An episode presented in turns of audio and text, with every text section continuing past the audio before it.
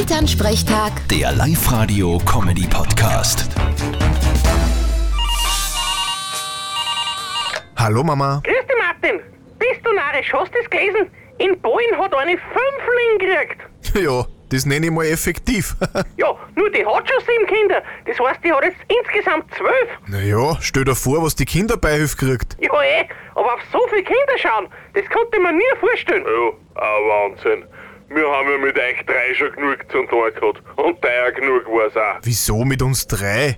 Der Hannes und ich sind nur zu zweit. Genau, wir kommst denn jetzt auf drei? Äh, zwei habe ich gemeint. Zwei natürlich.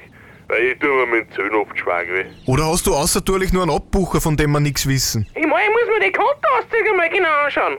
ja, das würde ich auch machen. Andererseits sind uneheliche Kinder meistens viel besser drauf. Wie kommst denn jetzt auf das? Naja, weil die meistens aus Spaß entstanden sind. Die Ehelichen oft nur, weil die Eltern fad war. Vierte Mama. Ach so, Blödsinn. Vierte Martin. Elternsprechtag. Der Live-Radio-Comedy-Podcast.